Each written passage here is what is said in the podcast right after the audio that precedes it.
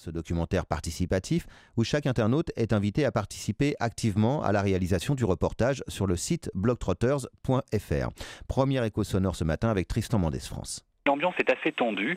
Euh, on arrive moins de deux mois après l'assassinat du journaliste Rant Dink, qui était un véritable symbole euh, d'ouverture et de réconciliation euh, de la Turquie avec elle-même de la Turquie avec les Arméniens.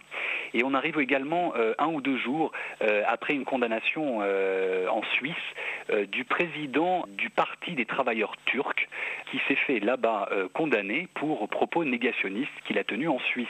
Et ça fait beaucoup de bruit ici en Turquie. Alors on va justement essayer de retrouver les amis, les collègues et les journalistes euh, amis de ce journaliste qui a été assassiné il y a deux mois, Rant Dink. Donc on va probablement essayer de euh, se rapprocher du journal Agos, qui est un journal très connu ici en Turquie, très progressiste, et on va essayer de voir avec eux euh, comment eux perçoivent la société turque deux mois après l'assassinat du directeur de ce journal. Je vous rappelle le site où vous pouvez suivre ce vidéoblog sur la Turquie à la lumière du génocide arménien. C'est sur blogtrotters.fr.